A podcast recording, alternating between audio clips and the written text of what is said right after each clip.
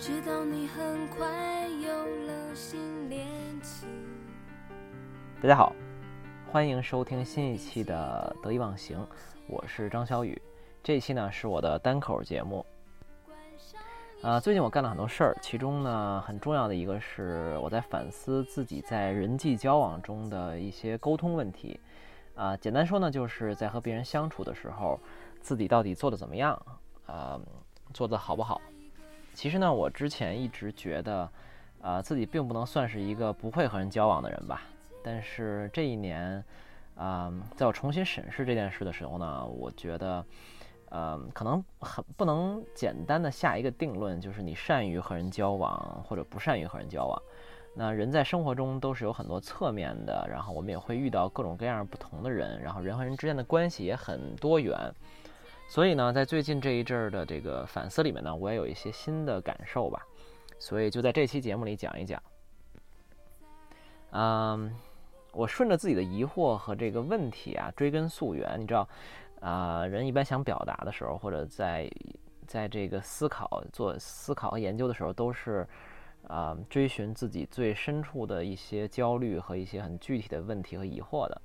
那我顺着这个路径往前走呢，我就发现了一件很有意思的事情啊，就是在人际交往和人与人之间沟通的这个过程中呢，就像很多其他领域一样啊，我们常常。啊，犯的错误呢，常常搞错的一些东西，其实都是那些特别基本的，说出来可能都有点可笑的东西。啊，那换个角度说，就是很多时候我们在具体实践的层面出的问题呢，都是因为在非常本源根源的地方，有些东西呢出现了一些小小的偏差。所以我在思考的时候，我就想，有没有一种非常速成的，然后一劳永逸的，然后三两句话就能解决自己。跟他人交往问题的方法呢？那我要说有呢，你你们就可以把这个博客关了，对吧？就是这个世界上并没有这么好的事儿啊。不过有一件事儿我发现是可以实现的，就是我想我们可以重新思考一下啊，人际交往或者说人与人之间的这种交流沟通之中呢，有哪些东西是最最基本、最最不变、最最正确的？最终呢，顺着这个思路，我总结出了三条道理。那我把它称之为人际交往中的三条公理。那这里首先可能要解释一下“公理”这个词。那这个词呢，可能大家都有点熟悉，不太陌生。啊，印象可能都来自于这个小时候很可怕的数学课本上。啊，没错，这里我其实借用的呢，也是数学上公理这个概念。那为什么要借用这个概念呢？啊，其实公理有一个很有意思的地方，也是一个。啊，我一直很想表达的逻辑，就是说，啊，很多我们看起来非常复杂的学科、学问和或者说知识体系，其实往往都建立在几条看起来特别简单的公理之上。所以呢，当我们有的时候去掌握一门学科或者说一个领域的知识的时候呢，先抓住这些像公理一样的东西呢，特别重要，也非常有效率。因为公理存在的意义本身就是。它能推导出非常多的结论，呃，有的时候叫叫呃，有的时候叫定理，有的时候叫推论等等。那这些无数的定理和推论呢，就可以构建起整个这个理论大厦了。所以掌握公理本质上是一个特别性价比特别高的事情。啊，我来举个例子啊，我相信得意忘形的听众应该每个 听众都应该学过几何，对吧？啊，我们就从这个啊拿这个初中高中会学的那种很基础的几何来举例子。啊，你可能听说过一个大数学家叫欧几里得，这是一个古希腊数学家，他出过一本很著名的书，叫做《几何原本》，时间呢应该是两千多年前了。那这本书的地位呢，可能跟牛顿那本这个写了这个牛顿定律的呃自然哲学的数学原理那本书地位差不多了，可以说是一个在几何学或者说数学上是一本非常具有奠基性影响的著作。那我们现在。嗯，熟悉的那些啊，平面几何啊，等等等等这些用的东西，都是来自于这本书的。那当时欧几欧几里得呢，开篇就在这个书上啊列了五大公理，那也可以叫公设，设计的设。不过现在这个大家基本上也不太分这个公设和公理的，基本都统称为公理。那这五个公理是什么呢？你可以听一听，我给你念一念啊。啊，第一条是。过两点能做且只能做一条直线。第二点是，线段或者说有限的直线可以无限的延长。那第三个公理是以任意一点为圆心，任意长为半径，可以做一个圆。第四个呢是凡是直角都是相等的。啊，听到这儿你可能觉得这都是一些废话，对吧？什么两点只能做一个直线，以以一个点为圆心，什么以一个长为半径能做一个圆，直角都相等等等，这些都听起来是一些大废话，对吧？但是我可以非常负责的告诉你，就是经典几何学所有那些超级复杂的理论，什么各种建筑学啊，设计师现在用的各种东西，还有当时你这个中考、高考，对吧？很崩溃的这些东西。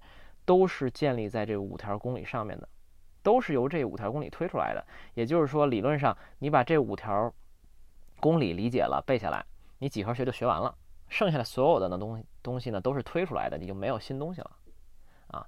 当然，呃，你可能发现，对吧？就是，哎，我怎么只说了四条呢？那因为比起前四条呢，第五条呢听起来有点复杂。那它是这么表述的：公理五。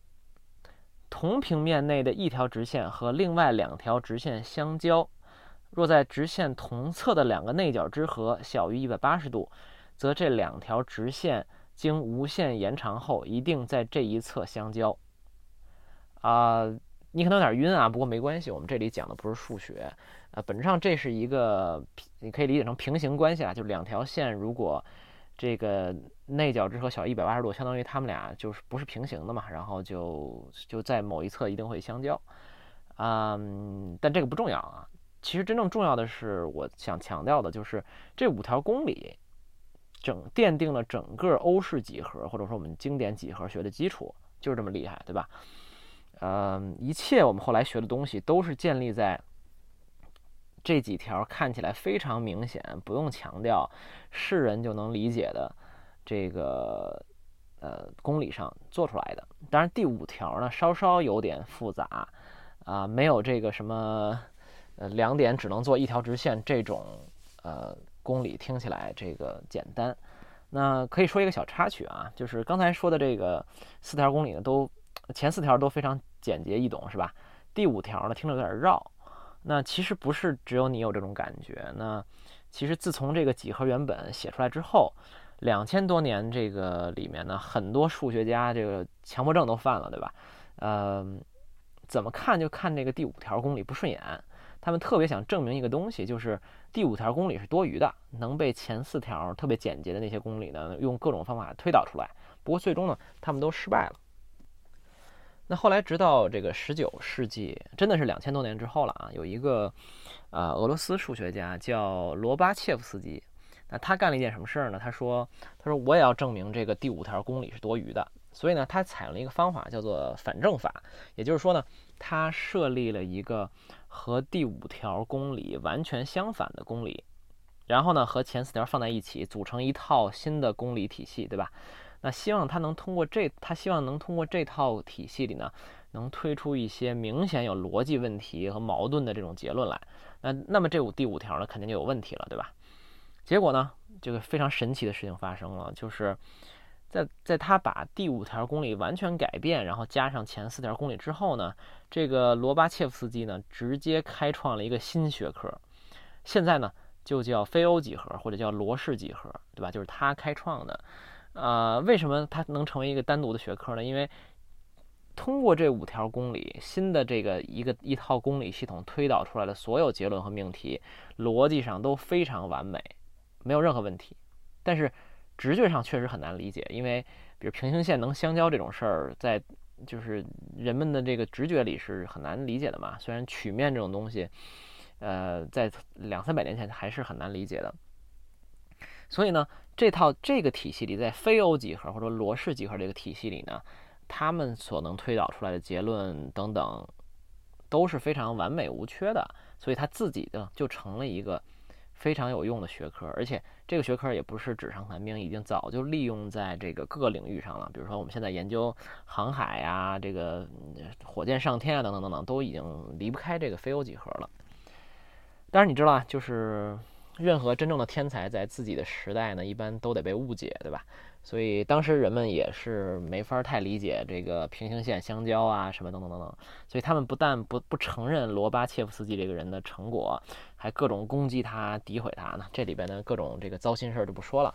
那直到几十年后，有一个叫贝尔特拉米的这个意大利数学家，那他证明了，他证明了第五条公理呢确实没法在这个欧式几何系统里被推导出来。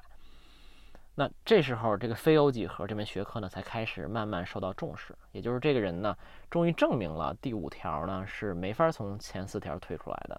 那么，如果我们把第五条变化一下呢，又能推导出一个新的学科。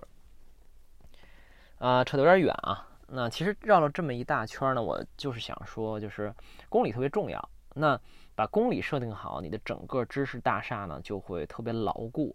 而且，当你以后遇到任何疑惑的时候呢，你就可以回来看看这条公理。有的时候呢，它就能为你指点迷津，因为公理是放在那儿永远不变的、颠扑不破的，对吧？所以它永远是你的指路明灯一样的东西。啊，另外我还忍不住要做点延伸了，就是，嗯，你可能想，就是人际交往这种东西不是数学，对吧？是个硬科学，那能设定什么公理吗？其实也是可以的。啊，因为任何知识系统其实都是可以从一些特别基本的原则出发，啊，不管是嗯科学领域还是人文领域，我觉得都是这样的。那有一个我觉得自己很呃，就是我觉得很有意思的例子，应该是佛学。啊，讲完这个数学，可以讲一点点佛学，对吧？正统的佛学在我看来也是有几条公理的，啊，这也是为什么我读佛学的时候，有的时候像读这个这个读数学书一样。但是我读数学书也不是很多了。啊，我可以说一说这个，其中有一条很重要的佛学的公理，就四个字，是什么呢？叫做万法缘起。那这里面呢，万是那个一万的万数字啊，然后法呢是法则的法，缘是那个缘分的缘，起呢就是起来的起。嗯，万法缘起。呃，可以稍微解释一下，就是佛学里面呢有一些字跟我们日常理解的是稍微有点不一样的啊，比如说法这个字。啊，跟我们平时说的法律、方法、法则其实都没有太大关系。那佛学里边的这个法，基本可以理解成什么呢？就是东西，啊，或者说的文明一点吧，就是世间万物，对吧？和一切现象，就是我不知道英文怎么翻译的啊，因为其实佛学在这个西方，呃，还是非常流行的，所以一定有非常准确的这个翻译，但我没有查啊。啊，我觉得它可能有点类似于 “thing” 这个词儿。啊，我不懂啊，它不一定准确，但是你应该大概理解这个意思。那解释完法，可以解释一下缘。那缘也很好理解了。其实我们平时，嗯，经常说缘分这个词。那其实这个字呢，缘这个字呢，就是来自于佛学概念里面的。那在佛学体系里边，啊，原因这个东西的术语呢，叫做因缘。啊，原因在佛学里面的这个。呃，表达呢叫做姻缘，那不是男女之情的那个姻缘啊，就是姻是不带女字边的那个姻。嗯，那在佛学里面呢，姻跟缘两个东西呢是稍稍有点区别的。姻呢一般说的是内因，那缘呢一般说的是外因，那两个加起来呢就是姻缘。当然我这里解释的非常粗糙了，毕竟我这个不是什么得道高僧，大家反正就听个意思就行。嗯。语言这个东西很有意思啊，我我这里再忍不住做点延伸，就是虽然你我可能都不是什么佛教徒，但是其实我们生活中经常用的很多语言和词汇都是来自于佛学里面的。啊，举几个例子，比如说大千世界、想入非非、粉身碎骨、回光返照、啊一尘不染、天花乱坠。这些词可能你都很熟悉，对吧？他们其实都是来自于佛教概念里的，啊，都要拜这个伟大的高僧和这个译经家，就是翻译家，这个鸠摩罗什。这个人呢，当时是为了，就是他在佛教啊佛学历史上有一个浓墨重彩的一笔吧，他翻译了非常多的著作，可以说把很多真现在佛学的流行要非常啊拜他所赐。那当时他为了避免用用当时有的一些道教词汇，让人们对佛经产生一些误解，所以他凭空发明了很多新词。所以刚才这些大千世界等等这些词，啊，很多都是他来发明，他发明的。现在听起来仍然还是很美的，是吧？好了，我们说回来，就是刚才我们说佛学体系里面有一个重要的公理，叫做万法缘起。那所以我们可以解释一下万法缘起。那什么是万法缘起呢？简单翻译一下呢，就是万事万物呢都是因为一定的原因产生的。可以再说一遍啊，万法缘起就是说万事万物都是因为一定的原因产生的。这个听起来也很像废话，是吧？没错，一般的公理呢听起来都是这样的。但是呢，公理之所以是公理，对吧？它的伟大之处呢就在于它能推出各种各样的结论来。比如就这四个字“万法缘起”，啊，就能推出一个重要的结论，那就是呢，佛教里面呢是没有像基督教里面那样上帝一样的全能神或者说创世神的。如果换个不太精确的表达呢，如果我们在日常聊天里，你可以你也可以说佛教是一个无神论的宗教。为什么是这样呢？我们可以拿公理来推导一下。那假设有这么一个全能神、创世神，就是创造世界的神。那也就是说，什么东西都是他创造出来的，对吧？那么这个神本身是谁创造出来的呢？那如果没有能让这个全能神、这个创世神，对吧，发生的原因，或者说没有东西把它创造出来，那就不符合万法缘起这个公理了。因为万法缘起说，所有的事情都有它发生的原因嘛，都是有有由一定的因缘产生的。那如果这个创世神没有一个创造他的东西，那他就不符合万法缘起这个公理了。所以呢，这个创世神或者说全能神呢，就是不能存在的。所以在佛学这个体系里边，并没有这么一个神的角色。哪怕你可能知道的这个悉达多或者说佛陀，对吧？他本人他其实呢，也一直强调的是，他不过是我们其中的一员。那他呢，先证悟了一些。道理或者真理，对吧？但是呢，他现在，呃，以各种方法来把这个东西传给剩下的世人，呃，或者换换个角度说，呃，佛陀从来不是神了，他是一个基本算是一个学习比较好、领悟力比较强的学霸，对吧？然后咱们大家一跟着他一起学习，你看，就是这四个字“万法缘起”就推出了一个非常重要的神学结论。那佛教是无神论的，对吧？但是这个表达有点粗糙，但你应该明白是什么意思了。那这就是所谓公理的力量。啊，好了，现在这个终于发散完毕了啊，呃，要不然这期我们的节目我们就到这儿吧，啊，OK，我们继续说啊，啊，说了半天公理特别重要，那现在我就要说说这个卖了半天关子的这个人际交往中的三条公理了，你可以听听有没有道理啊？那我是这么表述的，第一条叫做一切人际关系都是在互动中形成的。而互动呢，是双方或者多方共同参与的过程。第二条，在人际互动中，你可以做任何事情，但你无法控制你这么做的结果。第三条，在人际互动中，你永远只能看到别人怎么做，而无法知道别人怎么想。那这里必须要提一句啊，这几条公理呢，我是非常受这个啊李松蔚老师的几篇文章的启发。啊，我在播客的介绍里面呢，也会附上他文章的链接，写的很好，我建议大家都去读一读。那李松蔚老师就是他的文章总能给我特别多的启发，啊，所以在此应该特别感谢一下。啊，我可以再说一遍这三条公理啊，这三条公理是这样的：第一条，一切人际关系呢都是在互动中形成的，而互动呢是双方或者多方共同参与的过程。第二条。在人际互动中，你可以做任何事情，但你无法控制你这么做的结果。第三条，在人际互动中，你永远只能看到别人怎么做，而无法知道别人怎么想。那现在你感受一下这三条有没有道理呢？我们来一条条说啊。第一条是说人际关系是在互动中形成的，也就是说呢，如果你和一个人完全没有任何互动过，那你俩就没关系，对吧？听着好像没什么问题吧？呃，另外呢，互动是双方或者多方共同参与的过程，也就是说呢，如果你是一个人自己和自己玩，那就不叫互动了啊。这个应该也没什么问题吧？很正确。OK，这是第一条。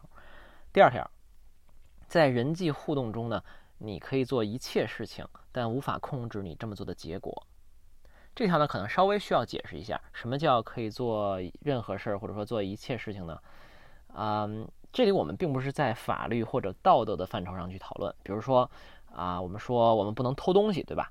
那很多时候这个表述，我们不能偷东西这个表述呢，是在法律和道德层面说的，意思呢就是说偷东西呢是不道德的，是违法的，是需要这个承担法律后果的，对吧？当然了，偷东西非常不好，我我不可能鼓励你偷东西，对吧？但是如果你非说自己就是一个特别缺德的人，或者说你非要违法，对吧？那理论上别人是无法去阻拦你的。你想东你想偷东西呢，还是可以偷，但是呢，你要承担这么做的后果。所以呢，当我说这个在人际互动中你可以做一切的事情，但你没法控制你这么做的结果的时候呢，也是这个意思，就是你在人际互你在这个人与人之间的关系里，你当然可以伤害别人，你可以欺骗别人，对吧？我们但是我们不管在法律上，在道德上都不支持、不鼓励，甚至希望阻止你这么做。但如果你真要这么做呢，其实也是可以的，就是你有这个能力，对吧？这就是这个公理说的可以做任何事情的含义。嗯，当然这不代表我鼓励你去偷东西啊，这个很很很很容易理解。但是公理呢，就是公理，它是没有道德选择的偏好的。所以这条呢，我相信你也理解了，应该没有什么意义，对吧？最后呢，再看第三条，在人际互动中呢，你永远只能看到别人怎么做，而无法知道别人怎么想。这条公理呢，我相信你只要稍微琢磨一下呢，也应该知道是没有什么问题的。但这条呢，也是经常呢我们在生活中最容易忽略的一个道理。一会儿呢，我们会详细展开讲一讲。好了，我们公理介绍完了啊，三条公理都说完了，现在应终于应该进入推论的部分了。光知道公理呢，可能有点不过瘾，要不然你肯定我觉得我这个说了一堆正确的废话，是吧？来看这个第一个例子吧。嗯，举个例子，比如在生活里呢，你可能经常会听到人说这样的话，叫做，啊，我不是太喜欢出门见人，我有这个社交恐惧症，我和别人都相处不太好。嗯，你可以想想这句话有什么问题吗？它其实呢，违反了我们刚才第一条公理。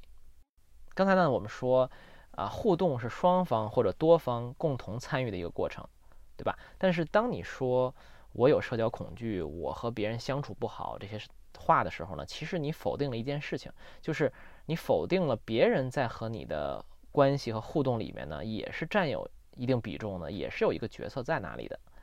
也比如说，对你可能并不特别善于交际，但是如果对方社交能力很强呢，呃，所以他也能跟你互动的不错呢，对吧？或者比如说别人可能也是不太善于社交，但是。你们两个恰巧就挺投缘的，就能聊到一起去，对吧？这些事情可能都能都可能发生。但是呢，当你说我有社交恐惧，我和别人相处不好的时候呢，你就封闭了所有这些可能性，因为你认为在一段关系里呢，掌控者只有你和对方是谁呢没有关系。我们来换个角度讲啊，就是有时候我们会遇到一些很自大的人。那他们会说呢？哎呀，我这个社交能力很强，我对关系的掌控能力很强，我和什么人交流、交往等等都没有问题。那这时候我们肯定会觉得这些人、这种人呢很自恋，对吧？因为他忽略了，就是一段关系里永远是两方在参与，并不是只有一个人这么一件事情。但是反过来呢，其实你想一想，就当你说呃，我和谁都相处不好，我是一个糟糕的男朋友或者女朋友等等这些时候呢？这其实呢也是一种自恋，为什么呢？因为你同样抹杀了另一方存在的意义，认为自己是一段关系中绝对权力的掌控者。当然，你这个掌控的权这个结局呢可能是毁灭，或者说是很糟糕的。但这同样也是一种抹杀对方存在的行为。所以呢，比起给自己扣一个大帽子，呃，比如说说自己是社交恐惧症，可能更好的一种方法呢是。你应该去仔细的观察一下自己，比如说，在什么时候认为自己是社交恐惧的呢？啊，比如说有没有具体的人数限制？你是三个人以下会比较自在，然后五个人以上就很紧张，还是比如在场有百分之多少是陌生人你就很难受，有熟人就好一些，等等等等，甚至是比如说白天你的状况就差一些，晚上就好一点，等等等等。只有你去真正的观察自己的行为和状态呢？你才不会给自己下一个简单粗暴的这种社交恐惧症的结论。事实上，当我们说，啊，这个社交恐惧的时候，我社交恐惧症的时候，我们往往不知道，根本不知道自己在说什么，甚至每个人对它的定义也都是不一样的，对吧？我在播客里常说，就是我们在说一件事的时候，往往根本不知道自己在说什么。我觉得这又是一个非常好的例子，嗯。我们使用的语言，很多时候不仅是我们思维的体现，而且它反过来也会影响我们的思维。我觉得这个是啊，特别我特别想传达的一点。嗯，希望以后有机会我也可以讲多讲一讲啊，有关语言学和语言哲学和语言跟思维的联系这个东西。当然，我也在呃学习中吧，但我一直感觉到人是非常受他的呃语言和表述所困的。啊，这就是我在这个例子里想讲的东西，对吧？在这个例子里，我们第一条公理被违反了，所以这个结论不成立。嗯，我们再来看第二个例子，这个例子呢是关于道歉的，对吧？嗯，显然我们比如说包括我自己吧，就是在生活中都有很多需要给别人道歉的时刻。啊，这里我说的道歉呢，还不是那种什么不小心踩到别人脚那种。而是确实有些事情你做错了，然后伤害了他人，啊，给他人造成了麻烦等等。这时候呢，我们需要很诚恳的道歉，对吧？但是呢，我们在生活中也常常听到另外一种表述，就是，那我已经这么真诚的向你道歉了，你为什么还不原谅我呢？那这句话可能经常会发生在家人、朋友、情侣之间，甚至陌生人之间。相信你这个并不陌生，嗯。那如果按照我们今天说的这个公理系统来衡量的话，它有什么问题呢？嗯，它其实违反了我们的第二条公理，也就是说，在人际互动中，你可以做任何事情，但你无法控制你这么做的结果。啊，在这个案例里呢，刚才我们说的，你可以做任何事儿，对吧？你选择做的事儿是道歉。那出于各种理由和原因，你觉得自己应该向他人道歉。这是你的自由，对吧？甚至不道歉也是你的自由。但是你的自由呢，一定只负责的是你的行为，啊，如果你觉得应该道歉，那就去道歉，对吧？但是对方在接收到你的道歉之后，他会做出什么反应？他是不是要原谅你？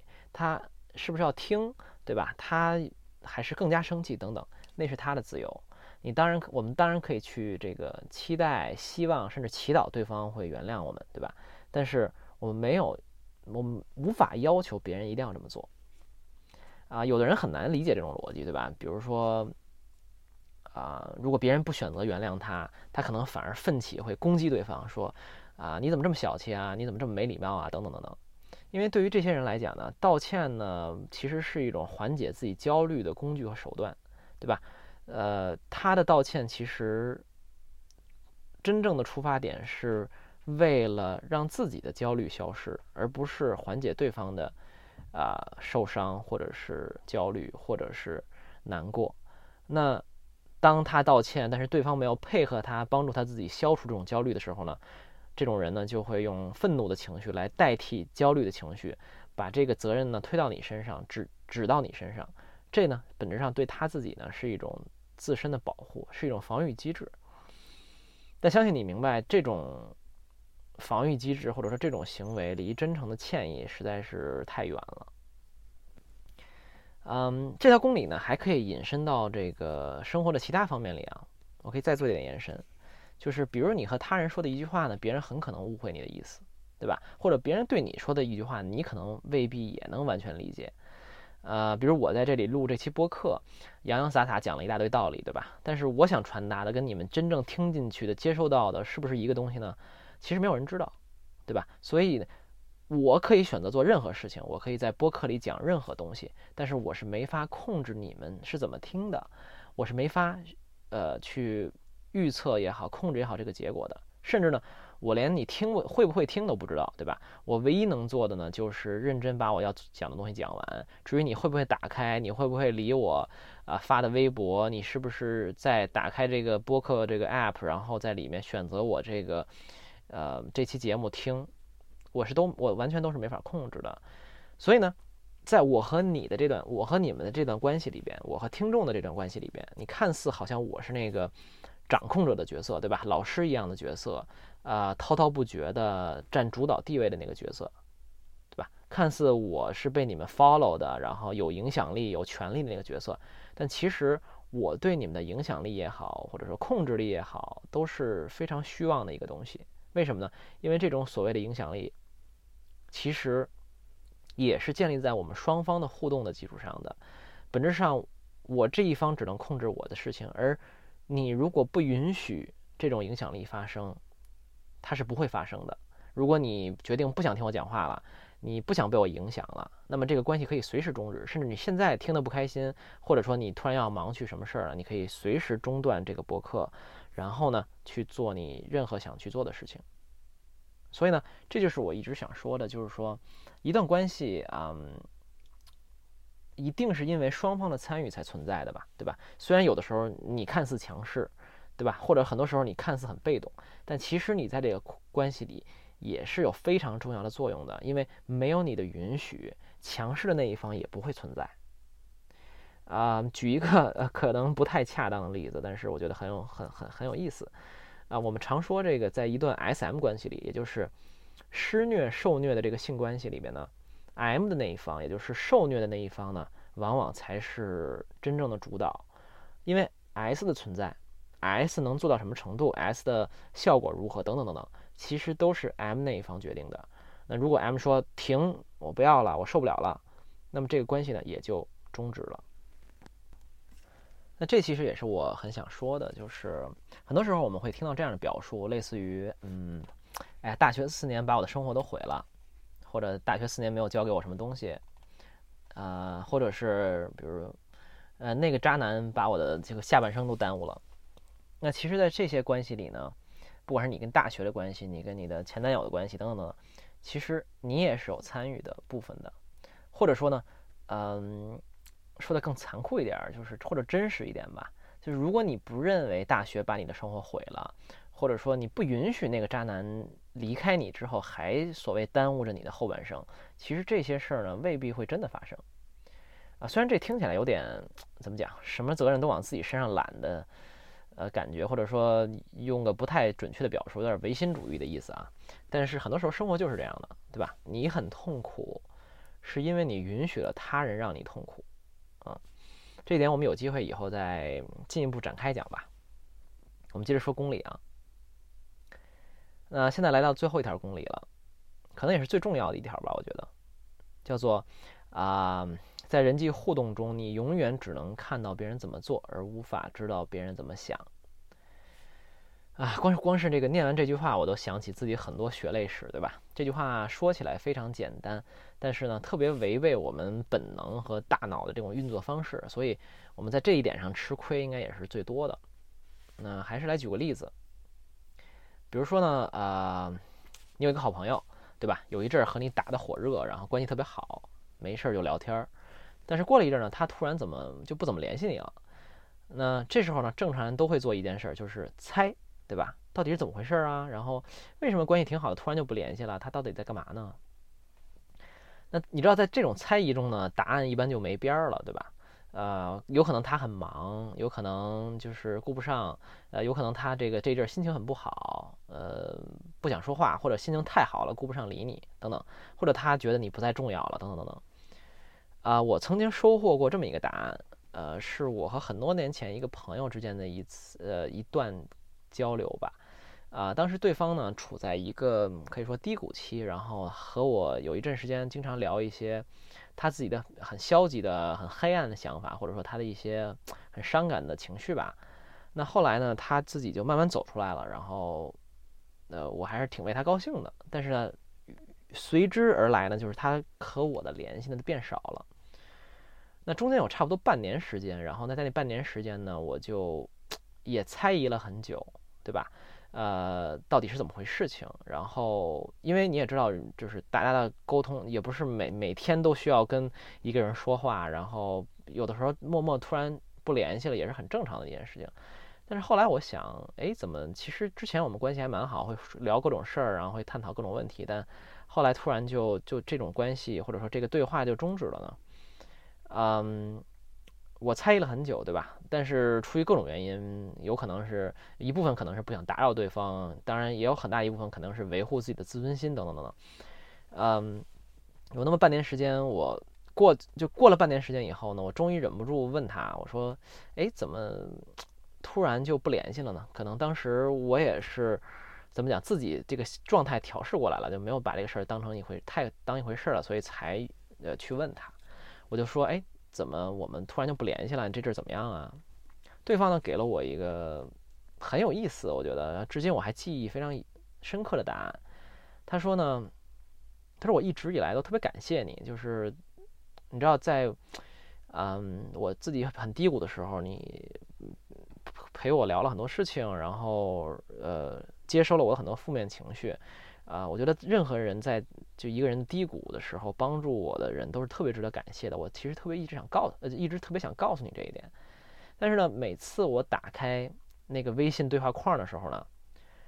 我就一下好像回到了那段自己特别黑暗的日子，因为我们之前老在讨论这些特别虚无的无聊，呃，这个没有没有答案的一些问题嘛。嗯，他说虽然这段黑暗的生活跟你其实一点关系都没有，对吧？就是也不是你造成的，或者说也根本跟你没关系。但是我的潜意识呢，已经把你和我特别黑暗那段日子呢连连起来了。所以呢，每当打开那个微信的时候呢，我就特别不舒服，或者后来我就根本不想不想。面对这件事儿了啊，或者说我不想再回忆到这段进入到这段情绪里了，所以呢，我就不不不想跟你联系了。你知道啊，当时我听完是什么感觉吗？我觉得当时我第一反应肯定是，哎，我招谁惹谁了是吧？但是呢，这个也是转呃闪念一过吧。那其实我最大的感觉呢是释然，就是你知道这件事好像那并不是我做错了什么对吧？或者对方对我有什么误会，或者是我。呃，说了一些话让他特别低落、抑郁等等等等，而只是这么一个原因，对吧？而且我特别能理解这样的原因，因为就如果就是有有些东西会提醒你，呃，一些你特别不好的记忆，那你当然希望远离它了。而且这个事情毕竟也不是我的责任，对吧？就是只是我在那个时间出现了，和他聊了这些事情，所以我是我显然不会觉得这是我的什么责任的啊，所以我也特别能理解他这种做法吧。那在那次谈话之后呢，我们俩就一下就特别轻松了，对吧？虽然现在联系不多，但是也是很好的朋友，偶尔呢也会聊聊天儿，还会可能调侃一下当时的一些状态吧。啊，但我记忆里，在当时那个半年里呢，我偶尔也会想一想，说，哎，这个人怎么就突然就消失了？难道因为我做错了什么吗？或者是他就很单纯的想利用我一下？然后人是不是就特别这么自私呢？等等等等，这些念头我全部都闪现过。那最终证明的，这些念头也都是不对的。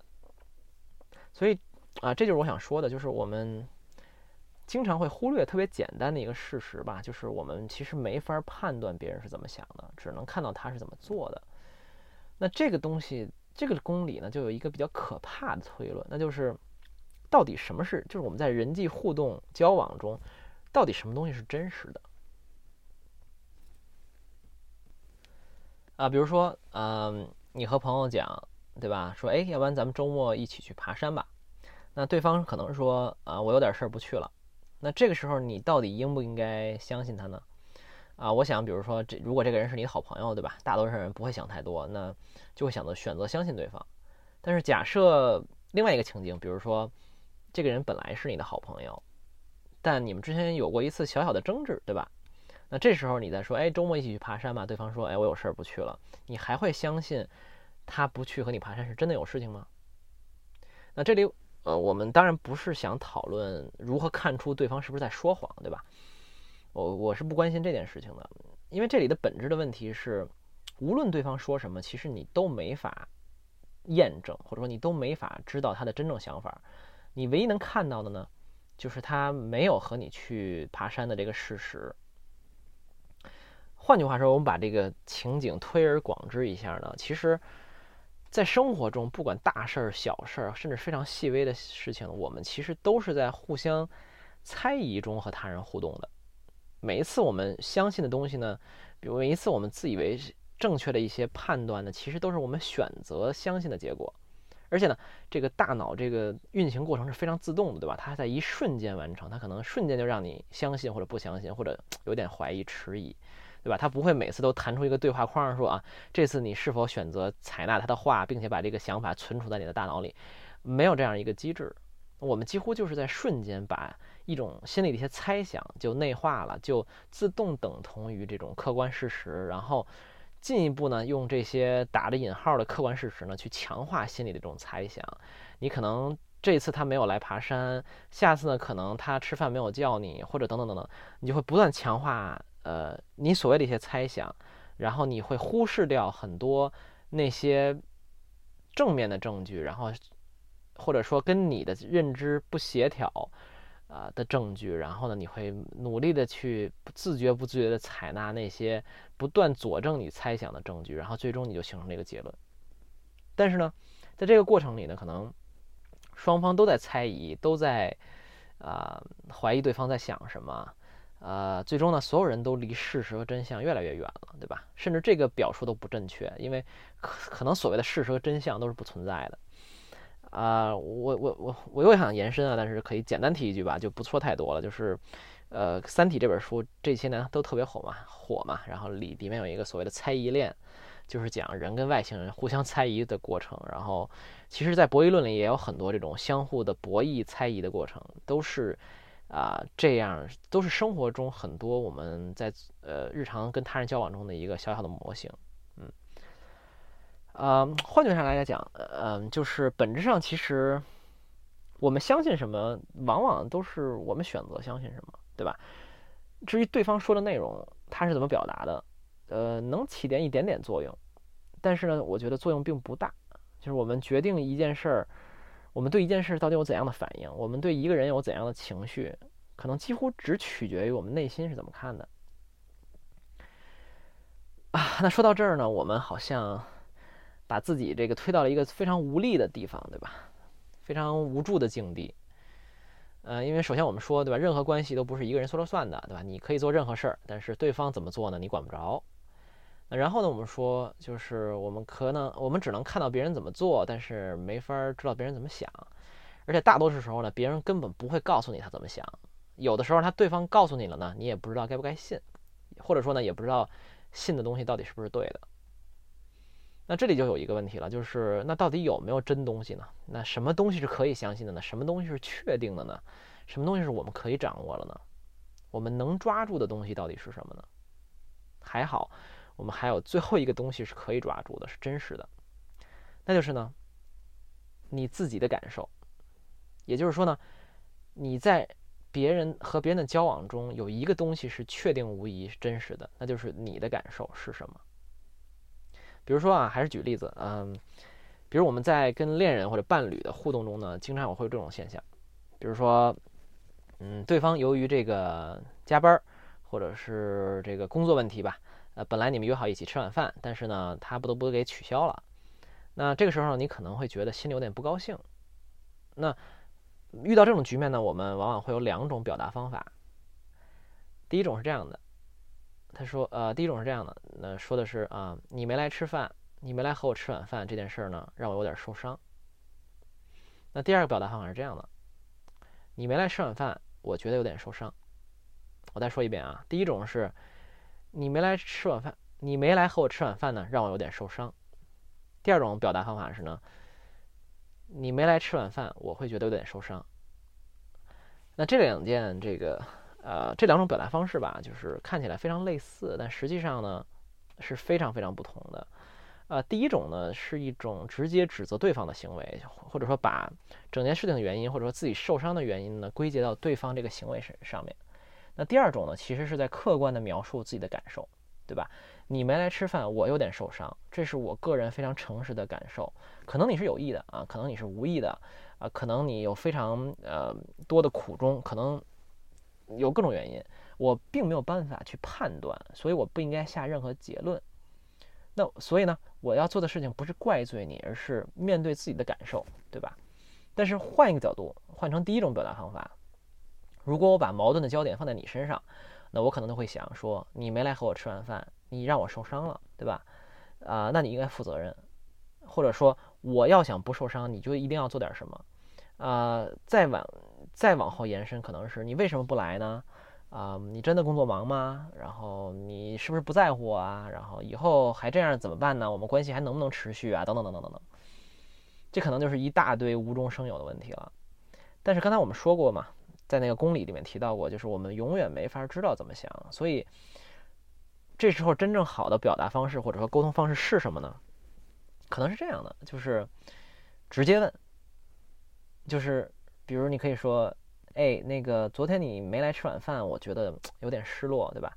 当然了，这是我自己的问题，呃，有的时候我这种时候我可能会觉得有点被忽视啊，所以你能说说你为什么没来吗？或者是当我觉得我。我我我，当我说我自己有点失落，有点被忽视的时候，你有什么感受呢？当然了，我知道，就是现实生活中是没有人这么说话的啊，我们都做不到啊，我们都会失落，都会愤怒，有各种情绪，都会指责对方，然后或者说有的时候，很多时候我们为了不造成冲突呢，我们就强忍下来，对吧？但你也知道，强忍下来的情绪，压下来的情绪，有有一天是一定会回来的，所以。这就是不沟通的一种结果，或者说我们有的时候不直接问的一种结果，甚至呃，也可以说是他很多时候可能也是庸人自扰吧，就是我们制造了很多猜想、猜疑、幻象，来怎么说？来 feed 啊，来这个投喂自己的不安全感，来让自己那个不安全的东西去放大、去燃烧啊。每个人都会做这样的事儿，我也会做这样的事情。然后每个人在不同的领域、不同的方面，在跟他人接触的不同的点上，都有自己的不安全感。这个是特别理解。嗯，但是我还是要澄清一下吧。我觉得，我觉得我在这里不是说，啊，什么问题、什么情绪都要自己扛，对吧？好像一有冲突就要像一个圣人一样的只从自己身上找问题。啊，我觉得就像我们说的，就是关系和互动呢，都是两方或者说多方参与的。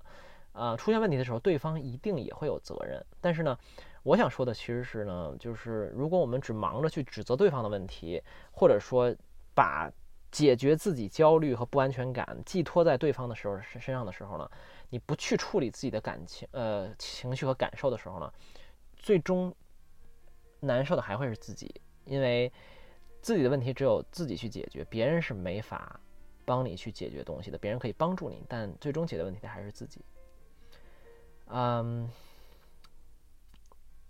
李松蔚老师还举个小例子，我就觉觉得作为收尾吧，他还举了一个小例子，觉得很有，我觉得很有意思啊。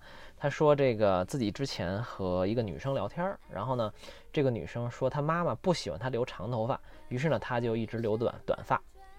那这里面是一个很常见的说法，就是我做这件事的原因是因为我妈妈。但是呢，如果你了解了这期播客的思路呢？你知道这个说法呢并不准确，啊，你可能应该问，比如说啊，你妈妈不喜欢你留长头发，这对你来说意味着什么呢？那这个女生回答是，她很害怕不被喜欢的感觉，对吧？她很害怕不会喜呃不被喜欢的感觉。那这个逻辑就对了，因为她不留长头发，不是因为她的妈妈让她这么做，而是因为她害怕。他害怕不被别人接受，他害怕不被别人喜欢，他害怕被别人疏离，不被他人认可。所以呢，要解决这个问题呢，入手的关键呢，不在于妈妈，对吧？而在于他自己。毕竟呢，你是没法控制你的妈妈的，也没法控制你的朋友、恋人、同事，或是在网上攻击你的那些陌生人。所以呢，最终这些问题呢，还是要回到自己解决。但就像我说的，并不是。这并不是说所有的问题都要自己扛啊，所有的责任都要自己背负，然后你你要自责等等等等，而是在我们跟他人的互动中呢，很多时候我们真正能把握的，我们真正能看到的，我们真正能确定唯一真实的东西呢，就是我们自己的感受，就是我们的体验和体会，而对方的怎么去做，对方的感受是什么，对方。对你的反应是是什么？那是他们的问题，留给他们去解决。当然了，你们也可以一直解决，一起解决这件事情。那就是要建立在很好的沟通上面。好了，我觉得这期的节目已经足够长了，对吧？呃，我希望在以后的节目里，我还能有机会用这三条公理来分析事情。当然了，这也不是一个什么严谨的数学证明。啊，我我觉得可能以后。这些道理也会不断的更新，然后不断的去，呃调整，然后我也觉得我也会在不断的学习中可能有更新的发现，我也会努力跟大家分享吧。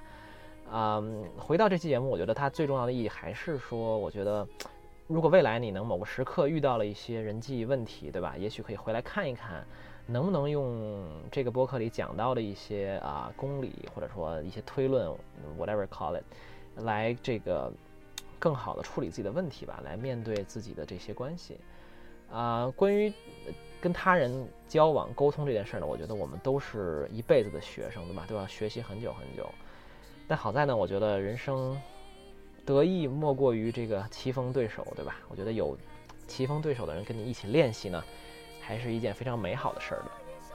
OK，这就是这期的得意忘形，谢谢大家的收听，我们下期再见。